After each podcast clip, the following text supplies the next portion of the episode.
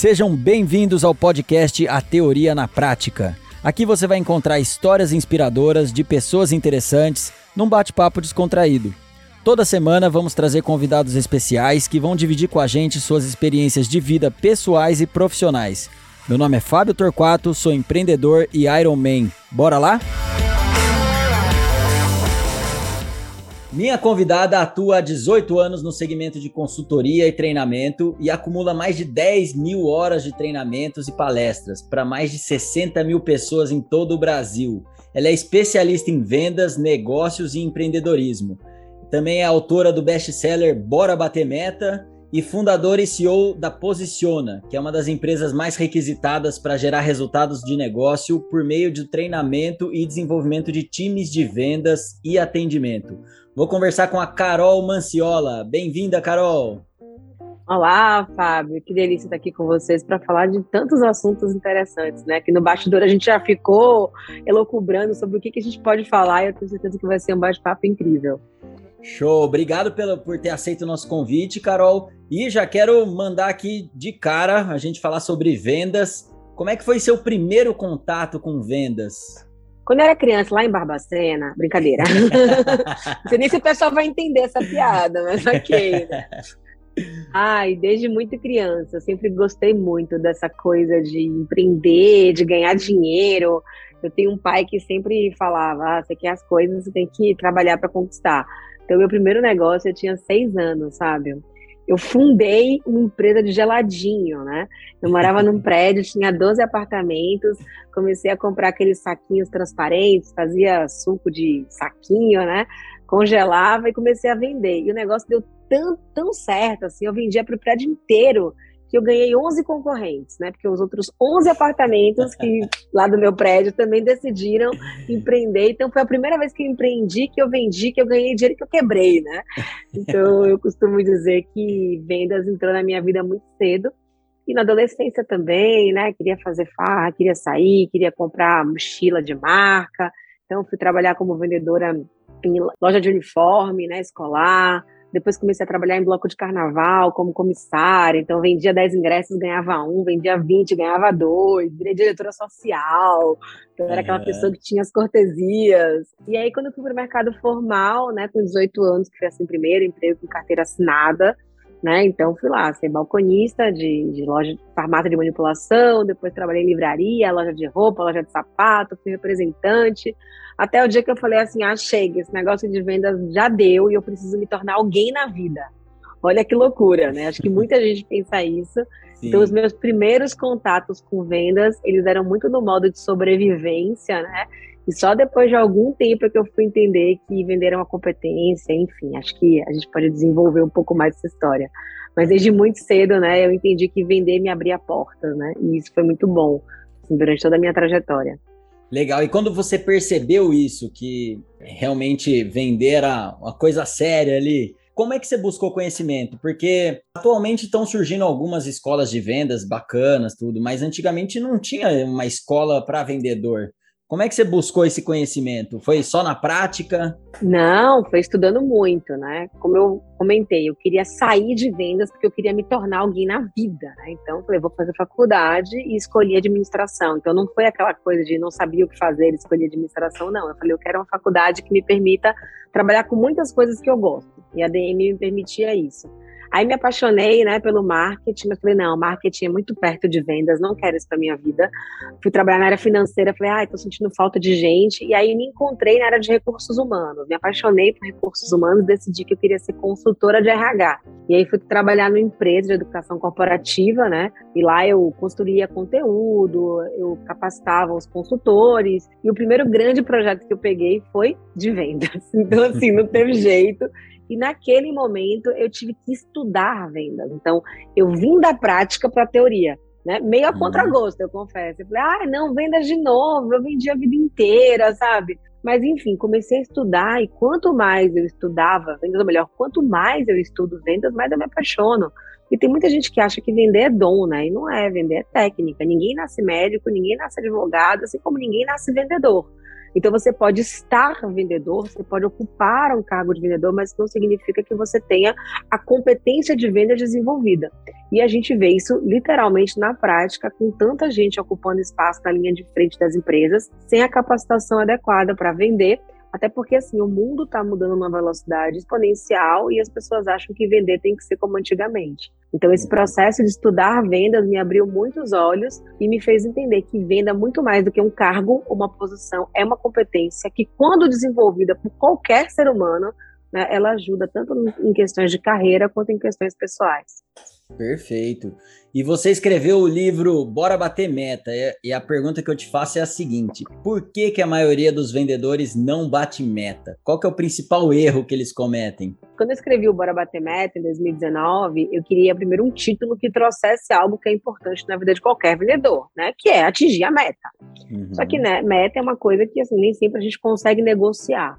Então, a gente não pode colocar tudo na conta do vendedor, né? Eu falo muito isso, não é defendendo a classe, mas às vezes a empresa não tem um bom produto, às vezes a empresa não tem uma logística que ajuda, às vezes o preço está errado, né? Às vezes as políticas comerciais são insanas, então tem muitas questões que colaboram ou não com a meta. Mas é claro que tem uma parte aí que é bem grande, até porque se fosse fácil, a gente não precisaria de vendedor que está nas mãos de quem vende. Então, se não existissem problemas, se não existissem desafios, se o vendedor não precisasse fazer essa conexão entre aquilo que o cliente quer ou precisa versus aquilo que a gente pode oferecer, eu não precisaria de uma pessoa neste processo, que é o que a gente já vê aí na, na, nas vendas transacionais. Então, uhum. tem sim um componente que é humano e que está muito relacionado a uma questão que é muito mais comportamental, inclusive, do que técnica. Então, existem técnicas que podem apoiar o vendedor né, a desenhar um processo e a compreender como avançar ao longo do processo, mas muito da meta ela não é atingida pelo fato de não se olhar para esse cenário de uma forma um pouco mais completa. Então, muitas vezes fica um recorte. Eu não bato a meta por causa de problema da empresa e a meta e a empresa acha que o vendedor não bate a meta porque ele não é competente. Então, na verdade, isso tem que ser uma ação conjunta. Então, a liderança comercial tem que observar esse vendedor, né, para poder tentar entender aonde que ele está precisando de mais ajuda para que ele possa formar, desenvolver essa pessoa em relação àquele produto. É, a empresa tem que, de fato, prover né, recursos adequados para que ele consiga atingir as metas e o vendedor tem que fazer o papel mais desafiador desse processo, que é ser humano, né? Então ele uhum. precisa ser humano porque toda venda ela é sempre algo bilateral e vai envolver sempre no mínimo duas pessoas.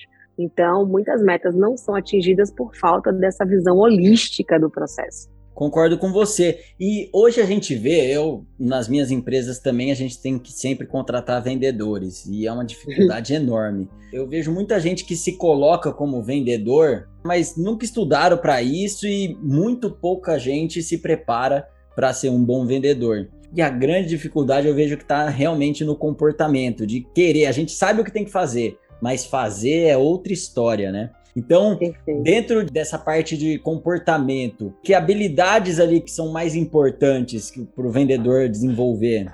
Vou dar só um passinho atrás aqui na nossa conversa, porque assim, o desafio não é só o comportamento, existe uma parte técnica que ela é muito importante, e aí o desafio vem em gerar uma conexão entre o técnico e aquilo que o vendedor vivencia. Então, por que, que uhum. treinamento muitas vezes não dá certo? Porque eu vou lá, ensino uma técnica spin selling, um negócio que foi construído em 1988, né, e que se aplica a determinado contexto, e aí eu dou uma série de, de instruções de como o vendedor deve fazer aquilo, mas eu não trabalho aquilo de forma prática. Então, assim, treinamento não faz milagre. Né? O treinamento ele vai dar o suporte técnico para que a gente possa olhar para isso que a gente chama ainda de hard skill, Cara, existe um processo, existe um método, existe ciência por trás disso aqui, mas eu preciso treinar além da sala de aula, além do vídeo, além do podcast, que é eu preciso fazer junto. Então, muitas vezes, é, dentro de um treinamento, de um processo de capacitação e desenvolvimento de uma equipe comercial, é, você coloca a pessoa oito horas numa sala de aula, né, manda ela assistir uma série de vídeos e espera que ela mude o comportamento. Então, assim, por que eu vou mudar, né, se eu não sei se esse negócio vai dar certo? E se eu fizer e der errado?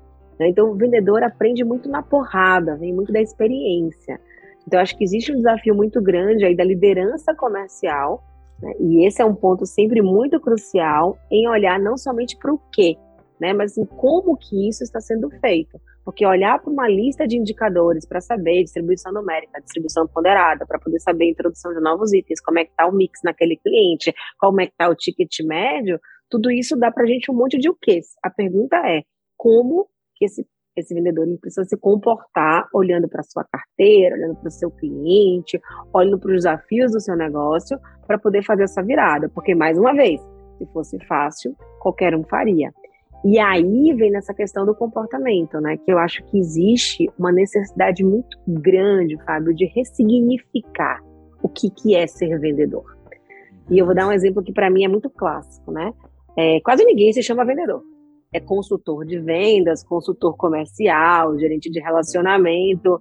E às vezes as empresas chegam para mim e falam: não, não, não, não, não. Na minha empresa não temos vendedores, temos consultores de vendas. Aí eu falei, que tipo de consultoria de vendas a sua equipe dá? Nenhuma. A sua equipe pode dar uma consultoria de compra, né? Deixa eu dar uma consultoria para o meu cliente de como ele comprar da melhor maneira.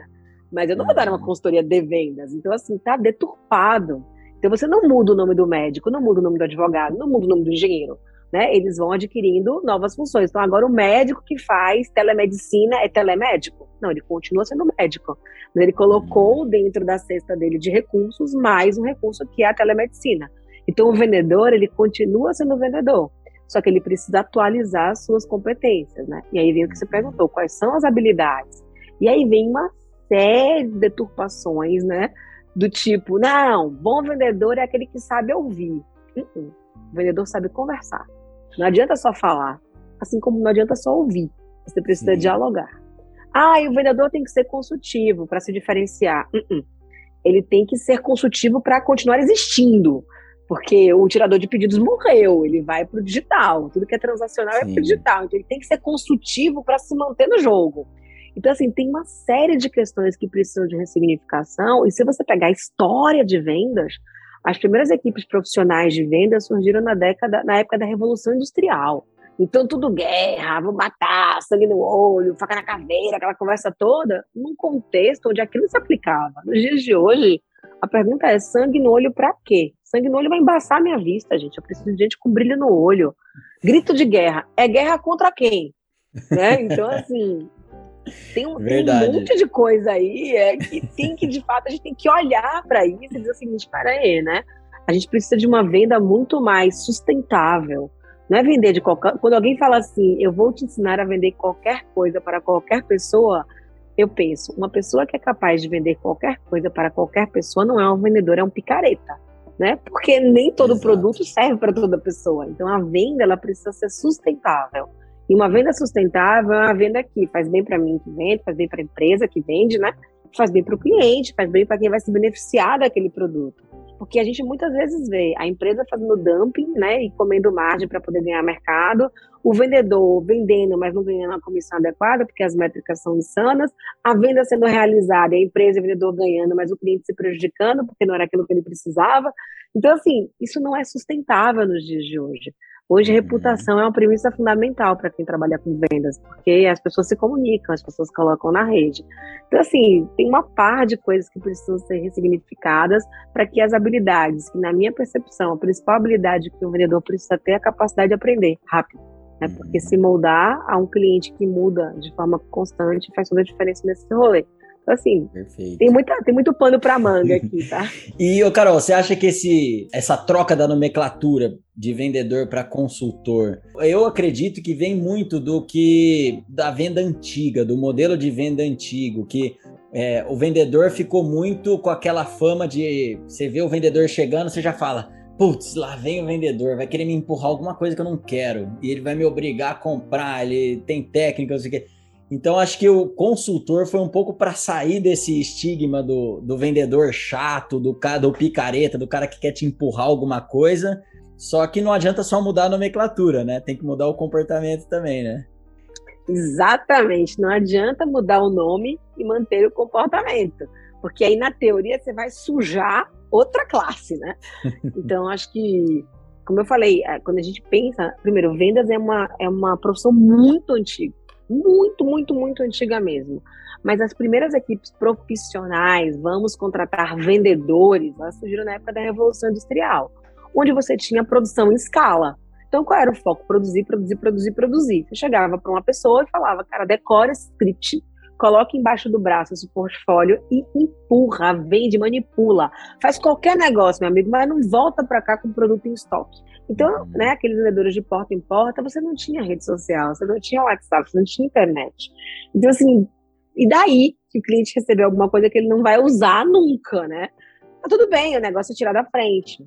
Então, forjou-se um time muito focado nesse sistema de empurra que vende, e a gente percebe que isso não faz mais sentido. Então, o mundo ele evoluiu, as relações evolu evoluíram, as relações comerciais evoluíram.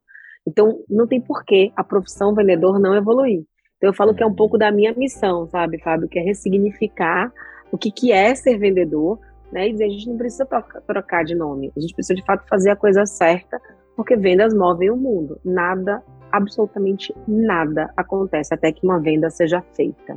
Né? Que nem aquela história, fiz um podcast lindo, se ninguém ouviu, não serviu de nada. Né? Então, assim, ah, criei um produto maravilhoso, estou empreendendo. Cara, tá vendendo? Então, alguma coisa errada aí no seu rolê. Então, é importante a gente olhar para vendas, né? Com muito mais é, cuidado e carinho e atenção mesmo, porque venda é o que faz a empresa decolar, ou não venda é o que faz a empresa quebrar. Legal. Você atende, você dá treinamento para muitas empresas. E eu queria que você contasse aí quais são as principais dores nessa área de vendas e atendimento que as empresas têm. É na contratação, Perfeito. é na motivação, retenção, o que que é? Conte-me, né? Assim, ó, conte-me seu problema e eu te direi quem é. eu trabalho com vários segmentos. Então, eu trabalho com agronegócio, trabalho com indústria farmacêutica, trabalho com empresas de serviço, trabalho com varejo. E algumas coisas são muito diferentes. Então, por exemplo, no varejo, você tem um turnover alto, o que é super natural. Ninguém quer que um vendedor fique lá 20 anos trabalhando numa loja de shopping center, tá? As pessoas precisam, de fato, evoluir, como seres humanos, inclusive. É, então, você tem um desafio muito grande de impacto, né? Porque a venda é feita ali one shot, ciclo curto e zero planejamento. Ele precisa conhecer o produto, ter uma noção básica de concorrência e ter uma capacidade de conexão muito grande com o cliente ali para não ser alguém que simplesmente atende, mas sim alguém que vende. Quando você vai para o mercado de venda complexa, que aí a gente está falando do B2B, né, ou do B2B2C, então, o B2B é aquela coisa que é mais empresa com empresa, e o B2B2C é aquela indústria que fornece para o varejo que tem que fornecer para o cliente final. Uhum. E aí, no caso do B2B2C, você tem um desafio que é o sellout. Então, muitas vezes, os vendedores estão muito preocupados em positivar aquele cliente, introduzir um novo item, aumentar o volume, mas não olham para o giro no ponto de venda. Então, esse costuma ser uma dor, porque não adianta fazer uma mega, mega selim, né? Se essa venda não acontecer na ponta, porque tem uma hora que, né, varejo tem espaço, não dá para sair dali.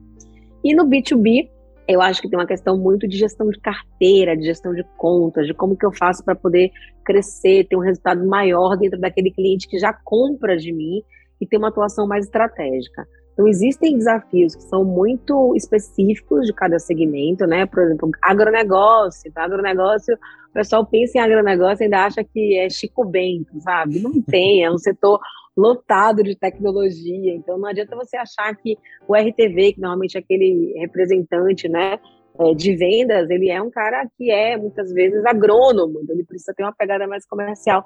Então assim, os desafios eles costumam ser muito específicos considerando os contextos das empresas e os segmentos nos quais elas atuam. Mas é uma dor comum, tá? De todo mundo, é o vendedor precisa usar mais a cabeça e menos as pernas. Uhum. Então, durante muito tempo, aquela história, quem não visita não vende, vendedor tem que gastar só de sapato, né? Meu, na boa, não é bem por aí. Né? A gente ainda vê muita estratégia de growth focada em volume, deixa aumentar o meu número de leads aqui, cara, aumenta o número de leads, mas tenta acompanhar o aumento da taxa de conversão, né? Uhum. Então, eu acho que as empresas, a gente fala muito em produtividade. Então, não adianta você ir para um volume muito grande na, na numérica, por exemplo, e não ter uma profundidade na ponderada. Eu acho que essa coisa de o vendedor ser mais estratégico em qualquer segmento é o maior desafio. E para as empresas, né, é contratar. Porque o pessoal também quer pegar a gente pronta, né? Então é uhum. importante, principalmente considerando o nosso contexto, as empresas compreendam que esse trabalho de formar né, e desenvolver um vendedor é, conectado aos seus valores, né, que entenda o tipo de produto, a sua cadeia de valor, isso é um trabalho que as empresas vão ter. Né? Então, assim, contratar é desafiador, manter uma performance alta é desafiador e fazer com que os vendedores atuem de uma forma cada vez mais estratégica também é algo que é bem desafiador. Legal, é, eu ia perguntar sobre isso na sequência de contratação.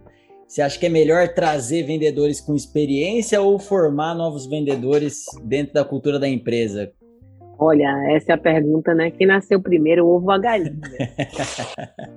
Os dois têm desafios, né? Quando você traz um vendedor mais experiente, ele vem com a carteira de clientes dele, muitas vezes, né? Mas ele também vem cheio de vícios, vem cheio de certezas. Então é muito difícil você ter mais flexibilidade cognitiva, até.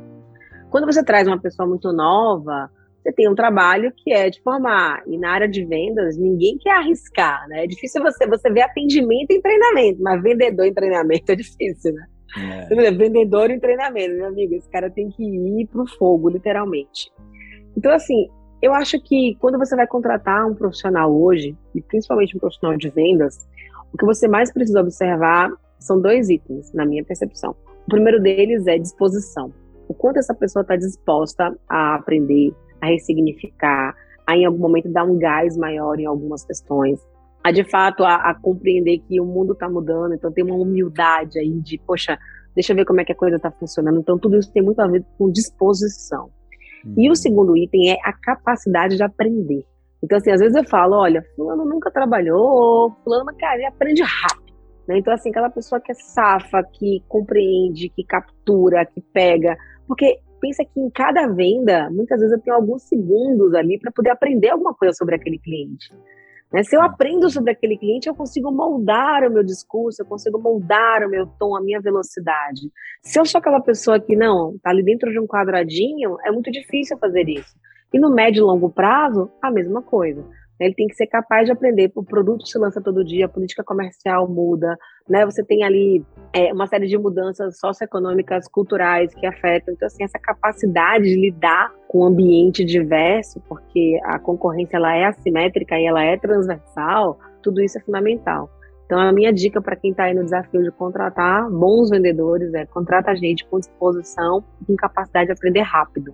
E aí você, a partir do ponto de partida dele, você vai entender se é mais olhar para a sua empresa, né? Se é mais olhar para a formação em técnicas de vendas, e aí você vai desenvolver uma trilha de aprendizagem para que a pessoa consiga performar o mais rápido possível. E você, como é que você vê essa nova, essa nova geração? Que muitas pessoas falam que essa nova geração, generalizando, claro, né? Que não quer saber de nada, quer as coisas mais fáceis. Assim, eu não consigo classificar as pessoas simplesmente pela geração, porque quando eu me vejo com 18 anos, eu sou igual a essa nova geração, eu também queria, né? Eu também queria ganhar dinheiro rápido. Eu chegava na empresa e falava, mas quanto tempo para eu virar presidente desse negócio aqui? Então, acho que tem muito mais a ver com faixa etária ou maturidade, né? Do que com a geração em si.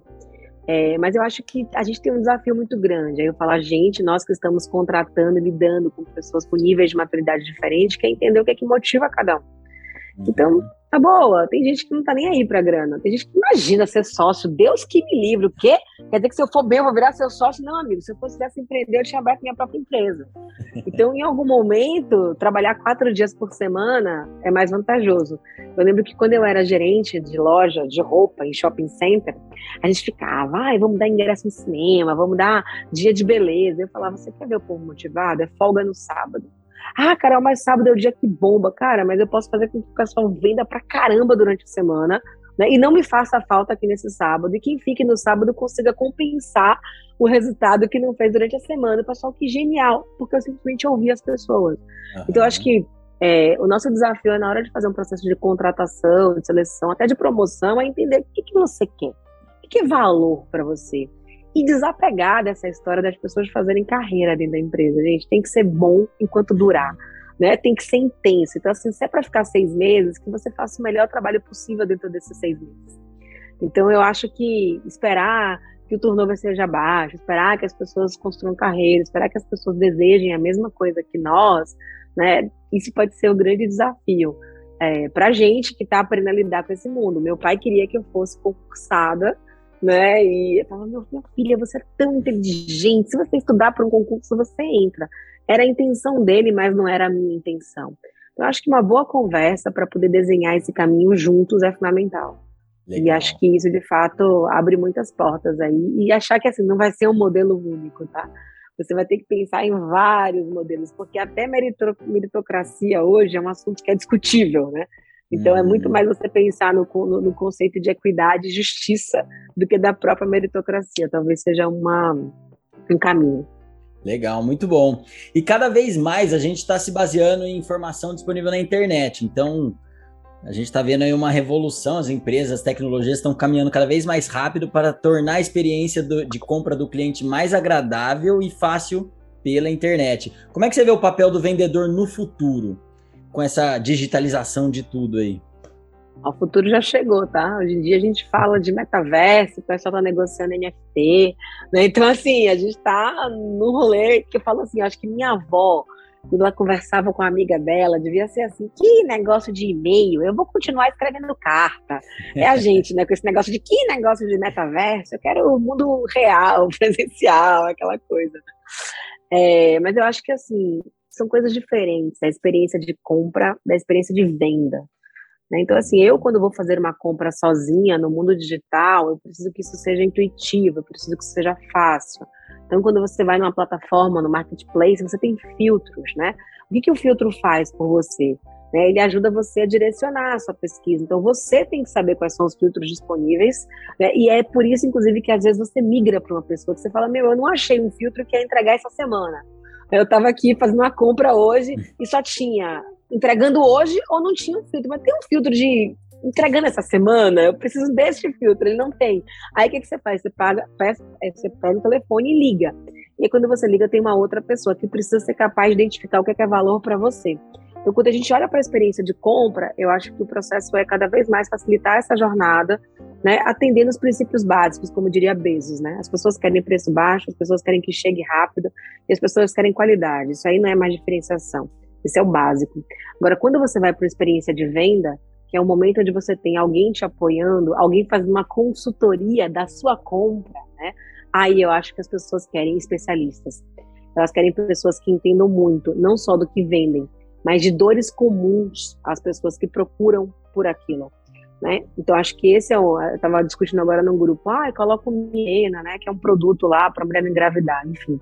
E eu falei, a discussão não é sobre o produto em si, é, é o não engravidar, né? Assim, eu preciso, eu preciso conversar com alguém que entenda não deste produto, mas que entenda de todas as alternativas que existem para que eu não engravide agora, porque eu quero engravidar daqui a um ano, né? Então, assim, ampliar esse diálogo, se aprofundar naquilo que é importante para aquele cliente naquele momento e no futuro é fundamental. Então, a gente ensina muito o vendedor a fazer perguntas sobre o contexto atual isso te dá um recorte do que o cliente está vendo naquele momento. Só que os vendedores do futuro são aqueles que conseguem pensar nos desdobramentos das escolhas que seus clientes farão hoje. Tá bonito isso, né? Acho que eu vou até escrever um texto depois sobre esse assunto. Mas vai para o próximo esse... livro essa frase aí. Vai pro próximo, essa frase vai para o próximo livro. Então, assim, os, os vendedores eles precisam olhar, meu, essa decisão que você está tomando hoje, que implicação ela tem daqui a um mês, né? Daqui a seis meses, daqui a um ano. Então, quando você vai comprar um carro, normalmente o vendedor de carro ele consegue fazer isso, né? Porque você não compra o carro para usar um mês e jogar fora. Então, ele fala, olha, daqui a dois anos, né? Quando você tiver um segundo filho, não é importante isso? Puxa, é verdade. Então, às vezes o vendedor está tão focado naquele contexto, daqui a um ano tem que trocar de carro, eu fico com raiva do vendedor que me vendeu o carro porque ele não me ajudou a fazer essa projeção. Então, acho que o vendedor do futuro não, acho que o vendedor de hoje ele já tem que ter esse comportamento de um olhar muito mais completo sobre o cliente e não simplesmente sobre o seu produto. É, é mudar mesmo é sair de uma visão produto para uma visão cliente, que parece óbvio, mas é muito pouco praticada ainda. E Carol, fala pra gente, conta como é que funciona a Posiciona. Vamos lá, a Posiciona é uma empresa que existe há quatro anos. Ela é uma empresa especializada em treinamentos de vendas e atendimento. Tá. A gente tem como propósito massivo transformador humanizar a relação entre marcas e pessoas. Então, toda vez que alguém representar uma marca, a gente treina essa pessoa seja uma pessoa do saque, né, seja uma pessoa do balcão, seja uma pessoa que vai fazer uma visita presencial, seja uma pessoa de um stand. Então, toda vez que alguém representa uma marca, né, isso significa que a gente pode treinar essa pessoa, tanto para ela prover um atendimento excelente, quanto para ela poder fazer vendas sustentáveis. E recentemente, né, tem, sei lá, dois meses, a gente foi vendido, né? A Posiciona foi comprada, vendida, não sei. A gente agora faz parte da Crescimento, que é uma empresa do Grupo Cegos, que é uma das maiores empresas de educação corporativa do mundo. É, e a Crescimento é chique isso, né? Participei de um M&A, né? O negócio aqui é outro nível. É, a gente está muito feliz com esse movimento, estamos ainda num processo de fusão. A Crescimento é uma empresa muito especializada em treinamento de liderança, em team building, em cultura organizacional, em coaching, mentoring. Né? Ela tem uma série de cursos abertos, muito mais com esse olhar do líder das suas equipes. E a, e a Posiciona ela entra como um complemento de portfólio com olhar de vendas.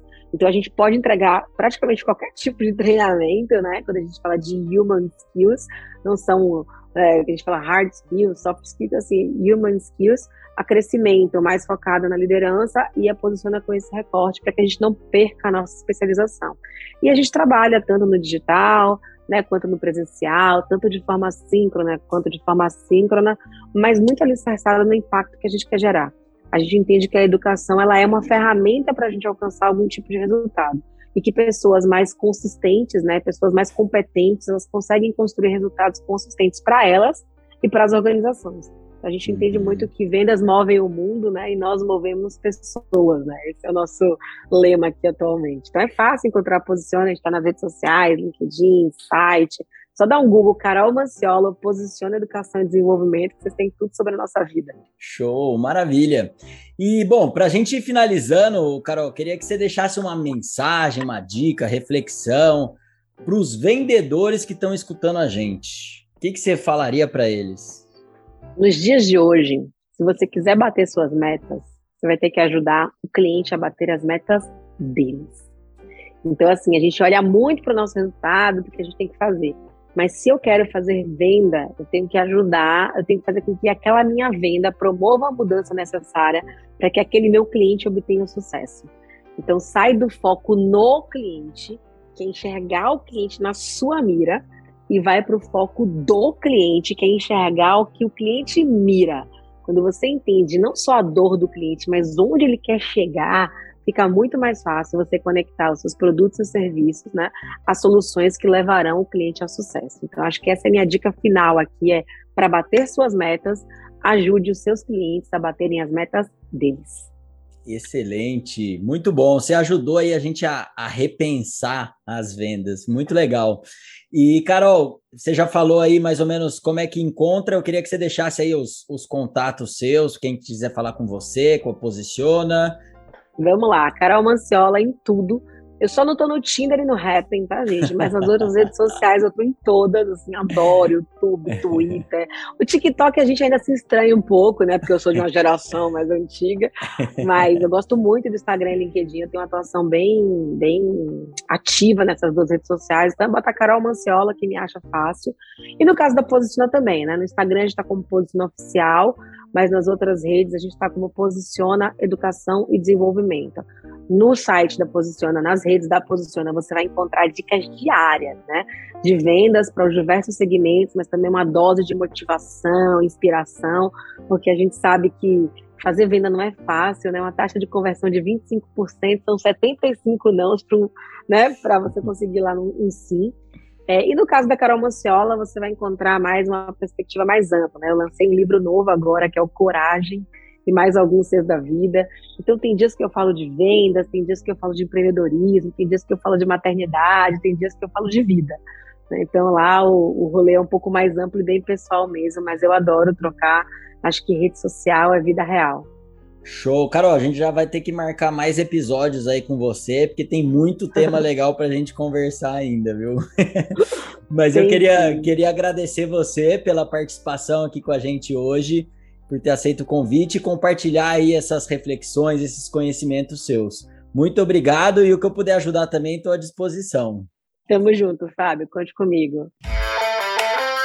E para você que está até agora com a gente, espero que tenham gostado.